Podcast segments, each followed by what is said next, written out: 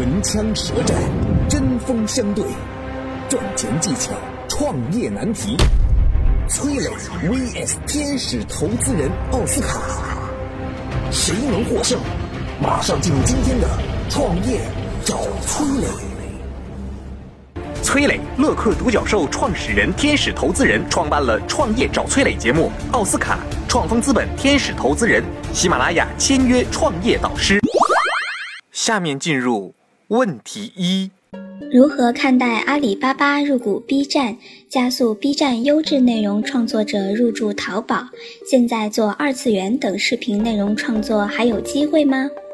下面有请崔磊表达他的看法。就在前段时间啊，阿里巴巴和 B 站一起对外撒了把狗粮。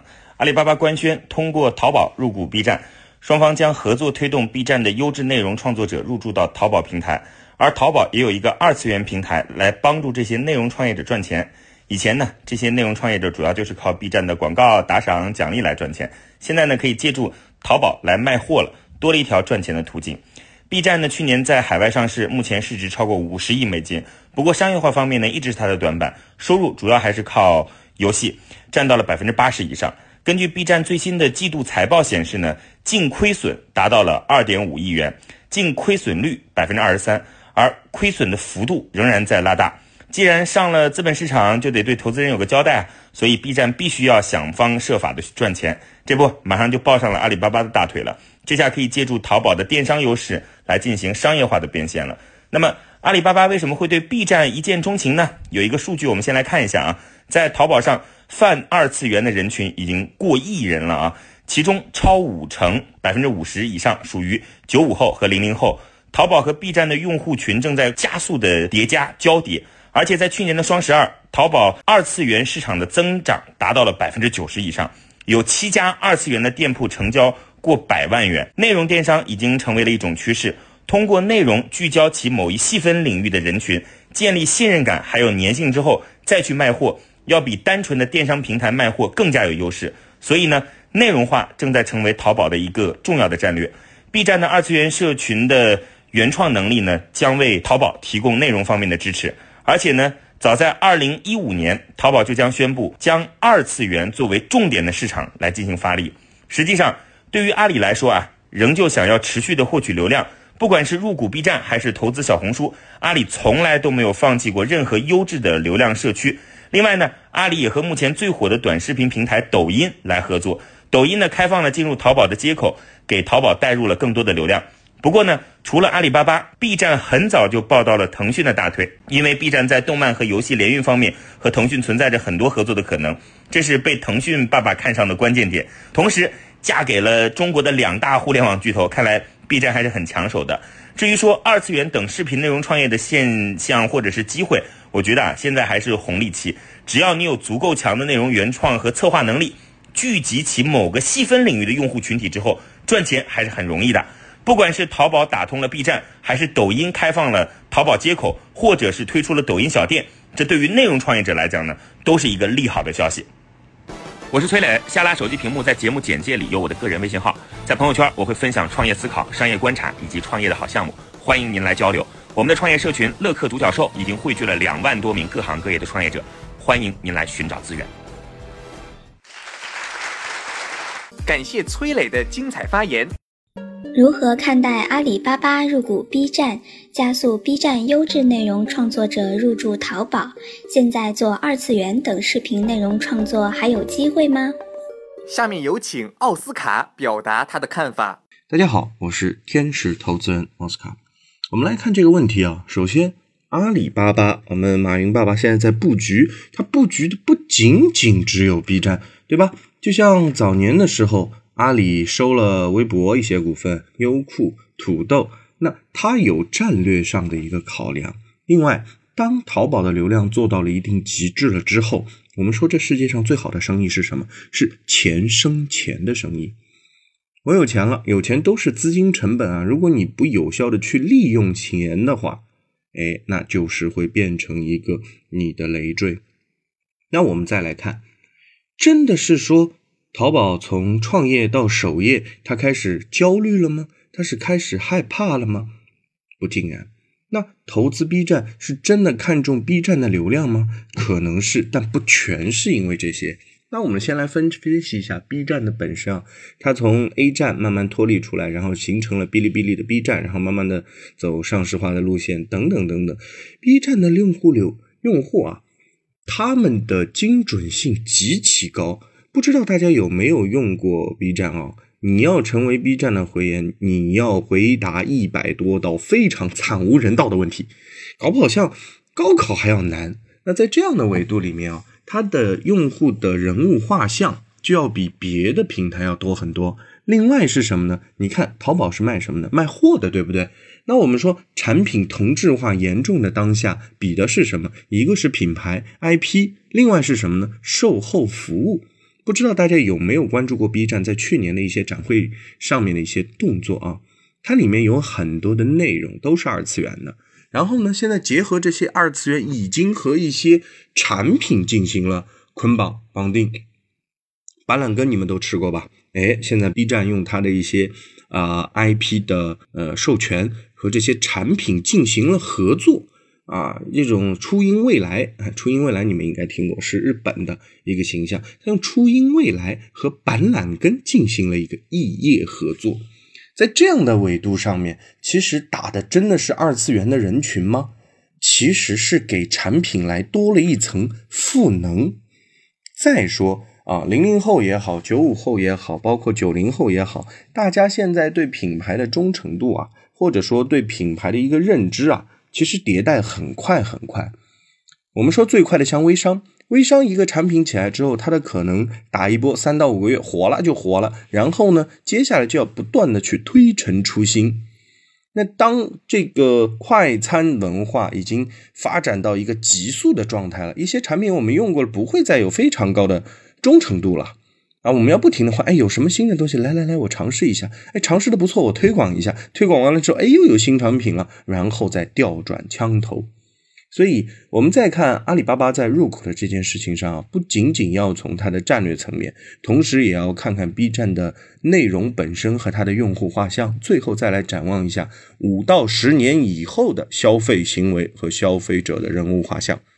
我曾经跟很多创业者沟通过，发现创业者最大的痛点就是缺少资源、缺少链接。于是呢，我们创立了创业者社群“乐客独角兽”，现在已经有两万多人了。有人找到了创业机会，找到了客户、渠道商、投资人，加我的个人微信号六六幺零七七幺零六六幺零七七幺零，我在社群等你。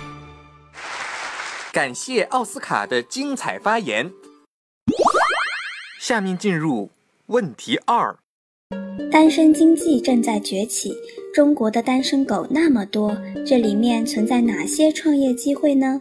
下面有请崔磊表达他的看法。单身狗啊，经常被吐槽，但是你们知道吗？正是这样的一群单身狗们，形成了一个重量级的消费群体。为什么呢？因为他们敢花、舍得花，而且花得起嘛，没负担。要知道啊，单身狗并不都是一副楚楚可怜的狗样，事实上，他们的收入和消费能力并不差。比如说啊。在某一线城市工作的一个白领，月薪在一万块钱左右。他的生活特征就是月光，一个人过日子没啥压力，有钱就花，哪像什么已婚人士啊，还要考虑柴米油盐酱醋茶、房贷、小孩上学等等的问题，日子只能紧巴巴的过。而这个一线城市的单身白领啊，就完全不一样了。他们的整个生活状态是怎么样？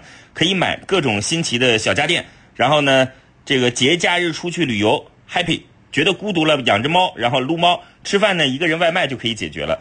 那么在这里边存在的哪些创业机会呢？比如像外卖啊，为了追求餐饮的便利，单身狗们很少做饭，外卖是他们填饱肚子的首选。美团外卖的数据显示，二零一七年二十到三十岁的人群贡献了百分之六十五的订单量，一人份消费成为了主流。所以呢，围绕外卖或者是快餐店的创业机会是很多的。再比如像小家电，单身狗们愿意为各种新奇的小家电买单，尤其是体积小、容易安装的小家电，并且常常是线下体验之后在线上购买。受此影响。小家电线上化已经从二零一五年的百分之二十六提升到了二零一七年的百分之四十。创业者不妨考虑一下，围绕单身狗做一些有特色的小家电的产品。再比如旅游啊，数据显示，八五到九五后的单身人群每年的出游频率大概是一到两次，这一数字在一二三四线城市比例都很高。围绕单身狗旅游，创业者可以考虑做异性的交友游，给这些单身狗们创造脱单的机会。再比如说养宠物。单身狗一个人的生活难免会有一些孤独啊，所以养宠物成为了很多单身狗的精神寄托。数据显示，国内八零九零后养宠物的人群占比超过了百分之七十，当中单身人士占比高达百分之四十一点四，而且支付意愿也更高，每年养宠物的花费超过了三千六百块钱。所以呢，围绕宠物医院。宠物社交、宠物食品、宠物清洁、宠物美容等等，都有很多的创业机会。总之啊，不要小看单身狗们，他们可是除了空巢老人之外的第二大人群。所以，面向这部分细分人群，会存在大量的创业机会，等待着创业者去挖掘。我是崔磊，下拉手机屏幕，在节目简介里有我的个人微信号，在朋友圈我会分享创业思考、商业观察以及创业的好项目，欢迎您来交流。我们的创业社群乐客独角兽已经汇聚了两万多名各行各业的创业者。欢迎您来寻找资源。感谢崔磊的精彩发言。单身经济正在崛起，中国的单身狗那么多，这里面存在哪些创业机会呢？下面有请奥斯卡表达他的看法。大家好，我是天使投资人奥斯卡。我们先来看一组数据啊，二零一八年中国统计年鉴的数据显示，二零一七年全国十五岁以上未婚人群总数是两点一五亿，再加上两千三百万呃离婚的人群啊，中国单身人口的规模已经到达了两点四亿。我们不能全说这些人是单身啊，或者说找不到伴侣，只是说有可能他们没到适婚的年龄，或者说想要啊摆脱单身这样的一个生活。国金证券发布的报告呢，又显示一线城市的单身的人群啊，收入多在一到两万左右；二三线城市呢，大概是三千到六千左右。月收入六千到八千的大部分是八五后和九零后这群人。那从家庭环境上来看，八五后和九五后人群中啊，第一代和第二代的独生子女，也就是说他们的父母基本为是六零后到七零后，啊，也就是说都是在在职状态，不需要子女来抚养的。那通过这两组数据，你会发现单身人群他们还是比较有钱的，而且他的现金可支配率啊还是非常高的，对吧？上面有老人不一定要孕养，是吧？自己赚钱的，只要自己吃饱，全家无忧。在这样的维度上面，他们信奉的是什么？就是及时行乐，如何把他们的一些单身的时光给服务好，体验给做好喽？哎，让他们吃喝玩乐都在你的平台上进行消费，那就是一个非常好的单身经济。说到创业啊，我们这个拉郎配的婚庆项目一直是呃属所属于抗周期风险比较强的，对吧？啊，不管说它背后的逻辑是想要一起结婚呢，还是要一起爱情的啪啪啪。再说一层，他们除了享受单身、享受寂寞的过程当中，他们也是极度害怕寂寞的。所以，这种害怕的过程当中，他们不一定说我马上要脱离这个单身的状态，而是说更多的可能性是想有人找到共鸣来聊聊天，像最近的社交软件那个 Soul。对吧？啊，灵魂啊，想找到一些灵魂的伴侣，可以一起玩一玩。另外呢，说人生这本来就是一条孤独的修行之路。如果说能够在速度匹配的过程当中找到一个人，哎，和我们同步的来进行一些搭配，一起走一段也是好的。另外啊，单身人群其实他们也是宠物啊一些铲屎官的主流人群。这里面占了比例，单身的铲屎官大概是在百分之四十一点四左右，估计这个数字啊还会往上再走一走。他们美其名曰啊，自己养了小狗小猫，是他们的儿子，是他们的女儿。宠物这个板块上，不仅仅是给单身人群去推销宠物的产品，另外呢，就是通过宠物的平台来进行社交。所以，呃，如果我给大家来推荐的话，单身人群的社交这一块是还有创业的机会的。如果细分领域做得好的话，这个里面的单身啊，你要去看他的年龄，他是刚刚哎踏入社会啊，未成年人，还是刚刚成年，还是说啊，大家到了一线城市或者到一个陌生的城市，还是单身？要进行社交，还是说已经三十到四十岁这些中年油腻，你不要跟我来套路，大家直接一点啊，是吧？一起玩，一起旅游，嗯，来玩一次，还是说年长的那些夕阳红的那些团队，有可能呃丧偶啊，有可能已经离了婚呐，他只是想找个伴儿啊，社交是单身人群，我觉得非常好的一个切入点。我曾经跟很多创业者沟通过，发现创业者最大的痛点就是缺少资源、缺少链接。于是呢，我们创立了创业者社群乐客独角兽，现在已经有两万多人了。有人找到了创业机会，找到了客户、渠道商、投资人，加我的个人微信号六六幺零七七幺零六六幺零七七幺零，我在社群等你。感谢奥斯卡的精彩发言。下面进入问题三。如何看待富含植发成热潮？请问做植发生意能赚钱吗？说起秃发呢，经常会有段子调侃程序员朋友们，比如说啊，程序员的技术水平好不好，得看他秃的有多严重。